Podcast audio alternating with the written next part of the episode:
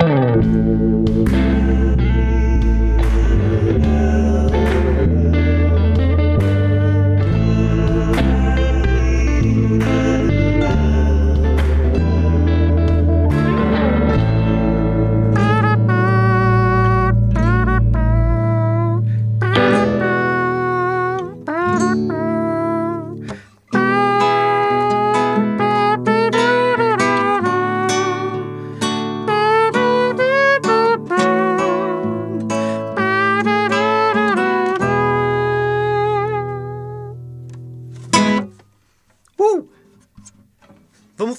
Ayrton Senna hoje. Eu, ultimamente tenho me aprofundado bastante na história dele e tenho aprendido muito com ele. Muito a ponto de querer fazer um episódio para falar disso. Então, vamos falar das lições que a gente pode tirar com a vida do Ayrton Senna. É... Não só com as palavras dele, porque ele falava muita coisa bonita, né? Quase tudo que ele falava era para nos inspirar, para nos motivar mas principalmente com as ações dele. Eu vou contar aqui meio que de forma cronológica a trajetória dele na Fórmula 1 e nós vamos ver como a gente pode aprender com cada etapa da, da vida dele. A vida do Senna nunca foi fácil. A gente tem essa visão de que a carreira dele sempre foi brilhante e, e as coisas vieram fácil para ele, mas não. É, pelo contrário, e é isso que faz a trajetória dele tão brilhante, porque as coisas não vieram fácil para ele. Pelo contrário, a federação da Fórmula 1, a direção ali, sempre puxou o tapete dele. Vocês vão ver, eu vou contar aqui. Vocês vão ver como eles sempre tentaram prejudicar o Senna. E até os carros que ele pegou, ou com defeito, ou a própria qualidade da, do carro que não era boa. E mesmo assim, ele conseguia tirar o máximo daquilo e, e ser vitorioso. A começar pela Toleman, que é a, foi a primeira equipe né, que ele pegou. E era um, um, era um carro que não, não costumava vencer, por ter uma qualidade inferior. E ele entrou nessa equipe, foi a primeira equipe dele, e ele conseguia vencer com esse carro. Já tiramos uma lição daí, que a gente tem que tirar o melhor do que a gente tem, mais do que aquilo pode oferecer. Aquele carro é um carro que não costumava vencer, ele conseguiu tirar o melhor daquilo. Então a gente já tira uma lição daí. Outra coisa que, que me admira muito no Senna é que ele sempre falou abertamente de religião, mas de uma forma tão natural, tão verdadeira para ele, que a gente não costuma relacionar ele com um cara assim muito religioso, com, é, sabe, esses caras que só fala de Deus. Não, mas ele falava muito de, de Deus. Inclusive, quando ele ganhou o primeiro campeonato, em 88, ele, quando ele vai ser entrevistado, ele fala que no momento da vitória, ele sentiu e viu Deus. Ele fala que ele viu. Você imagina um cara falar isso numa entrevista abertamente assim? Muito legal, né? Bom, existe um piloto na Fórmula 1 que sempre foi o grande rival do Senna chamado Alan Prost. E ele, ele, já era um bom piloto, tanto é que o apelido dele era professor, mas ele era um cara calculista, que se ele tivesse que chegar em terceiro só para somar o ponto para ser campeão, ele chegava em terceiro. Sabe assim, ele não, não, não tinha aquela gana de, de sempre chegar em primeiro como o Senna tinha. E ele era queridinho do, do Balestre. Balestre era o presidente, não sei se ainda, né? Era o presidente da FISA, que é a Federação Internacional do Esporte Auto Automobilístico. E aquela cara de mafioso, sabe assim, aquele tiozão assim. E ele era tipo, não vou falar padrinho, mas cara, era nojento de ver ele e esse Prost junto. Porque ele puxava o saco desse, desse, desse piloto, sabe? Tem até uma cena que tá num box assim, tá o, o Senna com um mecânico japonês assim, vendo o carro tal. E no box do lado tá o Prost com esse balestre, que esse cara da, que era o presidente da FISA, abraçando ele, fazendo cosquinha nele, assim. Então você vê de um lado o Senna com uma pessoa inteligente, conversando, aprendendo, e do outro o queridinho do, do titio. E em 1989, na corrida do Japão, o Senna precisava chegar em primeiro para ser campeão mundial. Acho que ele já era campeão mundial e esse é o segundo campeonato dele. Mas o Prost, que é esse rival dele, se se nenhum dos de, se o Senna não pontuasse, se o Senna não pontuasse naquela corrida, o Prost ia ser campeão. O que aconteceu? Numa das curvas, esse Prost vai lá e bate no Senna.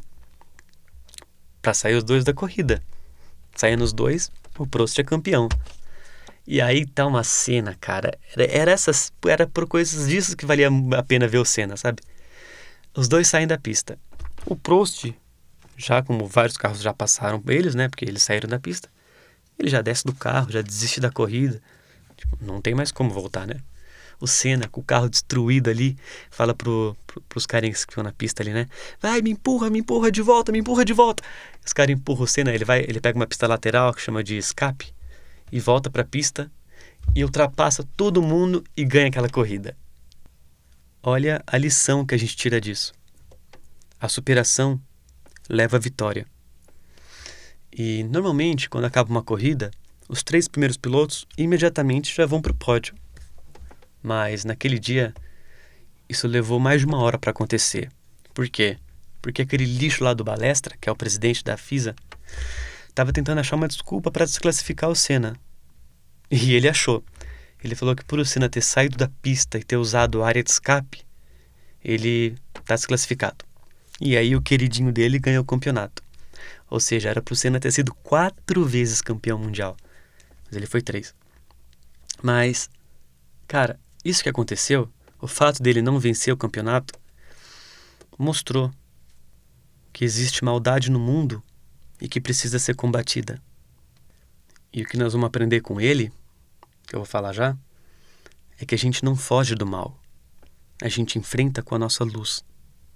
Bom, aí ele volta para o Brasil, ele vai para casa dele lá em Angra para descansar. Imagina, P da vida, né? Porque perdeu o campeonato de uma forma injusta. E imagina a cabeça dele pensando assim, cara, eu tô lutando contra gigantes. É simplesmente o, dono do negócio que está protegendo um piloto e está todo mundo contra mim. Como é que eu, um piloto do Brasil, sozinho lá vou vencer? E até a família dele nessa época falou para ele desistir. E aí ele deu uma resposta que agora são palavras dele. Ele falou assim: Se você acredita em seus valores, se acha que seus valores estão corretos, então desistir ao invés de confrontar as forças sombrias que te desafiam na vida, não é uma opção.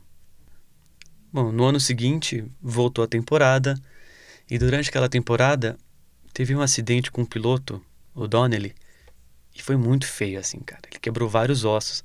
Você vê a imagem dele na pista assim, tá o pé para um lado, a mão, uma mão para o outro. E aquilo obviamente abalou todos os pilotos, assim como o Senna.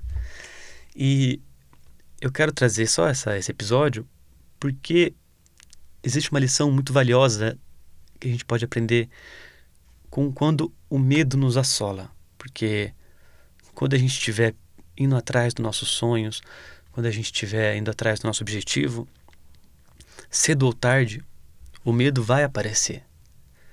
E, e o medo apareceu para o Senna ali. É, e ele deu uma declaração também muito valiosa. O Senna fala assim: palavras dele. Por mais que eu temesse continuar, eu não estava pronto para desistir. Mesmo tendo visto o que eu vi, eu tive que me acalmar e voltar, fazer tudo de novo e de novo e ainda melhor do que antes. Era o jeito que eu tinha para lidar com o impacto que eu tive comigo mesmo. Eu não estava pronto para desistir, por mais que eu estivesse com medo. Eu não estava pronto para desistir. Desistir do meu objetivo, da minha paixão, do meu sonho, da minha vida. É a minha vida. E, e é isso. É, quando você faz do seu objetivo a sua meta de vida, Então, aquele objetivo passa a ser a sua vida. Então, você simplesmente não pode estar pronto para desistir. Porque senão você vai estar desistindo da sua vida. É isso que ele quis dizer. É, vocês lembram daquele incidente que eu falei no Japão que o Prost bateu no Senna e aí ele foi desclassificado e aí não ganhou o campeonato injustamente? Aconteceu uma coisa parecida. Exatamente um ano depois, no mesmo lugar no Japão, a situação era meio parecida. O, o Prost, só que inversa, né? O Prost precisava, precisava ganhar para poder ser campeão. E o Senna, se ele não pontuasse, ele era campeão. E aí o que acontece? É, devi, o, na, no treino, o Senna foi melhor e ia sair na pole position, que é o primeiro lugar da largada ali. E o Balestre tinha que dar um jeito de interferir nisso. Então o que, que ele fez? Ele mudou o lugar da pole position. Olha isso, os caras mudavam a regra assim um dia antes da corrida. A pole, a pole position, que é o, o primeiro piloto ali que sai na largada, ele saía à, à esquerda. E que era melhor, porque na hora de fazer a primeira curva ali, você já entrava mais aberto, ninguém te passava. Ele mudou o lugar da pole position para a direita, ou seja, você já, você já sai fechado na curva e todo mundo já te passa na, na primeira curva. Ué, o Senna ficou pistola demais com aquilo, cara, porque não existe isso, você, você mudar uma coisa dessa, assim. E. Que, que, que, que aconteceu? Deu a largada. Obviamente, na primeira curva, várias pessoas já passaram o Senna. Mas na segunda curva ali, quando o Prost ia passar o Senna, o Senna acidentalmente bateu no Prost. E os dois saíram da corrida. Tem até uma entrevista que eu, né, naquele dia ali, o Prost fala assim, ó, ainda bem que eu não vi o Senna pessoalmente, senão ia dar um murro na cara dele. É nesse nível, assim. E aí o Senna foi campeão mundial, porque os dois saíram da corrida, né? Então, matematicamente, o Senna já era campeão. E aí, naquele dia, veio um repórter entrevistar o Senna e falou: é, Como você se sente em ser um campeão mundial? Bicampeão, né? Aí ele fala: It's not a bad feeling at all, is it? Tipo, até que não é um sentimento ruim, né? Ai, ai. Mas, é, o que ele fez ali não foi vingança, de se vingar do que o Prost fez no ano passado nele. O que ele fez ali, e que a gente tem que aprender com isso, é que ele não aceitou o que está errado. Na vida a gente não pode aceitar o que está errado. Como eu falei, a gente tem que enfrentar o mal com a nossa luz. É, ele não submeteu. O cara quis mudar a regra um dia antes, tudo bem. Eu que não vou fazer parte disso. E aí ele não correu. Na primeira, na primeira volta ele já bateu e saiu da corrida. E venceu mesmo assim. Bom, então ele foi campeão. Mas e o Prost? O que, que deu o Prost? Veja como o bem sempre vence é, no final daquele campeonato, o Prost ele só reclamava ou do carro, ou da pista, ou dos outros pilotos. Só que ele queimava muito a Ferrari, que era a equipe dele, falava muito mal do carro. E aí a Ferrari tirou ele. E aí eu não sei se é porque ele ninguém quis contratar ele, não sei, mas ele teve que tirar um ano de folga. Ele ficou um ano fora. Então vê, vê como o bem vence? Cedo ou tarde, o bem vence. Uh, teve uma corrida do Senna, acho que foi em 91, que ele nunca tinha vencido no Brasil. E naquele ano ele estava em primeiro, mas o, o câmbio dele emperrou na sexta marcha. E, cara, é, é, impossível você fazer uma corrida com um câmbio numa marcha só, ainda mais na sexta, né? Como é que você faz uma curva sem reduzir a velocidade? E cara, ele segurou o carro com uma força assim descomunal e conseguiu chegar em primeiro. E, e quando ele passa a linha de chegada, mas ele grita tanto. Né? Num documentário que chama Cena, que é um documentário maravilhoso e vocês têm que assistir. Quando ele passa a linha de chegada, dá para escutar o áudio dele, né? Ele grita tanto, mas ele grita tanto, que você não sabe se é um grito de dor ou de emoção. Porque quando ele acaba a corrida, ele não consegue sair do carro. Ele está com espasmos musculares, ele tem que sair com a ajuda de médicos do carro. De tanta força que ele fez. Ele, ele não consegue levantar o troféu no pódio. E uma entrevista daquele dia, ele fala que ele não aguentava mais segurar o carro, mas que veio uma força de Deus. Ele fala desse jeito. E que Deus deu uma força que nem ele sabia que tinha para conseguir segurar e vencer. E olha a lição que a gente tira disso: de superação, de acreditar que a gente é mais forte do que a gente mesmo acredita. E após ganhar o terceiro campeonato, ele volta para o Brasil e você via no semblante dele que ele era um homem diferente. Era uma pessoa mais serena, mais sábia, mais confiante. Era o homem que ele tinha se tornado. Ele tinha 31 anos. E ele via de maneira clara o bem e o mal. E ele amava o esporte mesmo assim. E o que a gente tira disso? Que a gente sabe que o mal existe na vida. Mas a gente não desiste dela por isso. A gente tem que saber viver, conviver e combater esse mal. Como eu falei no começo, a vida dele nunca foi fácil.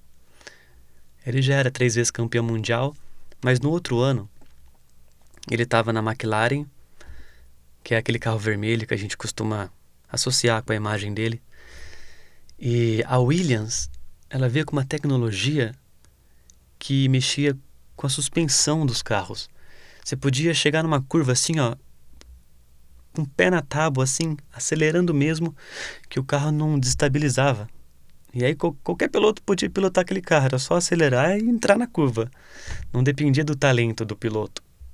E aí o Senna não conseguia vencer, porque era uma briga desigual. A tecnologia estava começando a entrar na Fórmula 1 ali. E quem estava na, na Williams naquela época? O Prost. E obviamente ele foi campeão mundial. Também com aquele carro apelão, né? E coitado, o Senna queria muito ir para Williams, que ele falou: "Pô, eu quero ir para aquele carro ali que tá tá com tudo, né? Tá em vantagem". E no outro ano ele foi contratado pela Williams, ele foi para lá.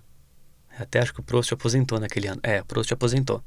Porque o, o Prost, no contrato dele, ele falava que ele só corria numa equipe que o Senna não estivesse. Por isso que ele foi para Williams e o Senna não estava. Mas aí no outro ano o Prost aposentou e o Senna foi para Williams. Então o Senna pensou: pô, agora eu vou me dar bem, né? Tô indo para esse carro top aqui. Mas aí saiu um decreto que os carros não podiam usar essa tecnologia porque era injusta. Só no outro ano foi sair essa lei. E aí a Williams teve que abdicar dessa tecnologia. E aí ela ficou um carro perdido, porque ela passou um ano inteiro usando te aquela tecnologia e vencendo tudo.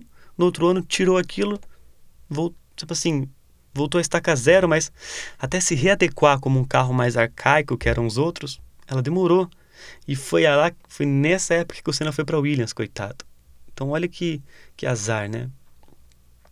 que inclusive foi nesse ano que ele morreu. E, cara, você via esse carro, era uma porcaria, porque ele, ele tava, era um carro perdido, um carro que tirou a tecnologia, um carro que não tinha. Tava assim, tentando se encontrar ainda, né? O, o carro, a mecânica dele. Ele deslizava muito, assim, você via assim, chegava a ser ridículo de ver. É, o, o Senna, assim, com esse carro da Williams, chegava numa curva que ele virava, o carro deslizava assim, parecia que tinha sabão na pista.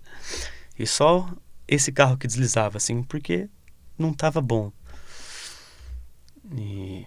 Mas mesmo assim, mesmo com um carro impossível de ser pilotado como estava, o Senna conseguia algumas vitórias. Inclusive quando ele morreu, no treino, ele tinha sido o primeiro, ele ia, ele largou na pole position com aquela porcaria daquele carro mais uma vez a gente tira aquela lição de que a gente tem que tirar o melhor do que a gente tem. E naquele dia, no final de semana que ele morreu, né? Sábado foi o treino. E no treino, um piloto morreu, o Ratzenberg, num acidente. E nossa senhora, aquilo abalou todo mundo, obviamente. E você vê como, na minha interpretação, houveram alguns sinais para o Senna parar, sabe? O carro que não estava bom, é, esse acidente com o Ratzenberg que teve um dia antes. Mesmo assim, ele foi teimoso e deu no que deu. Mas a vida do Senna foi essa constante lição de que a gente tem que tirar o melhor de nós, tirar o máximo do nosso rendimento.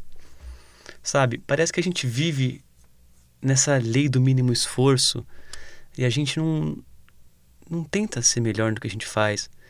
Sabe, eu acho que se eu treinasse mais violão, eu ia ser muito melhor do que eu sou agora. Se eu treinasse mais técnica vocal, se eu estudasse mais cirurgia, eu operaria muito melhor do que eu opero, sabe?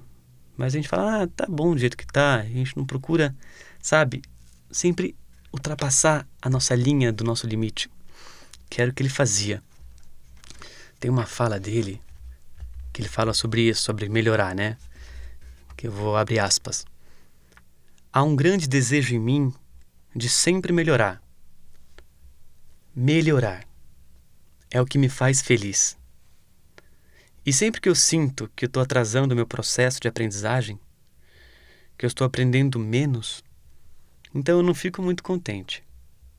Isso se aplica não só profissionalmente como piloto, mas como pessoa, claro.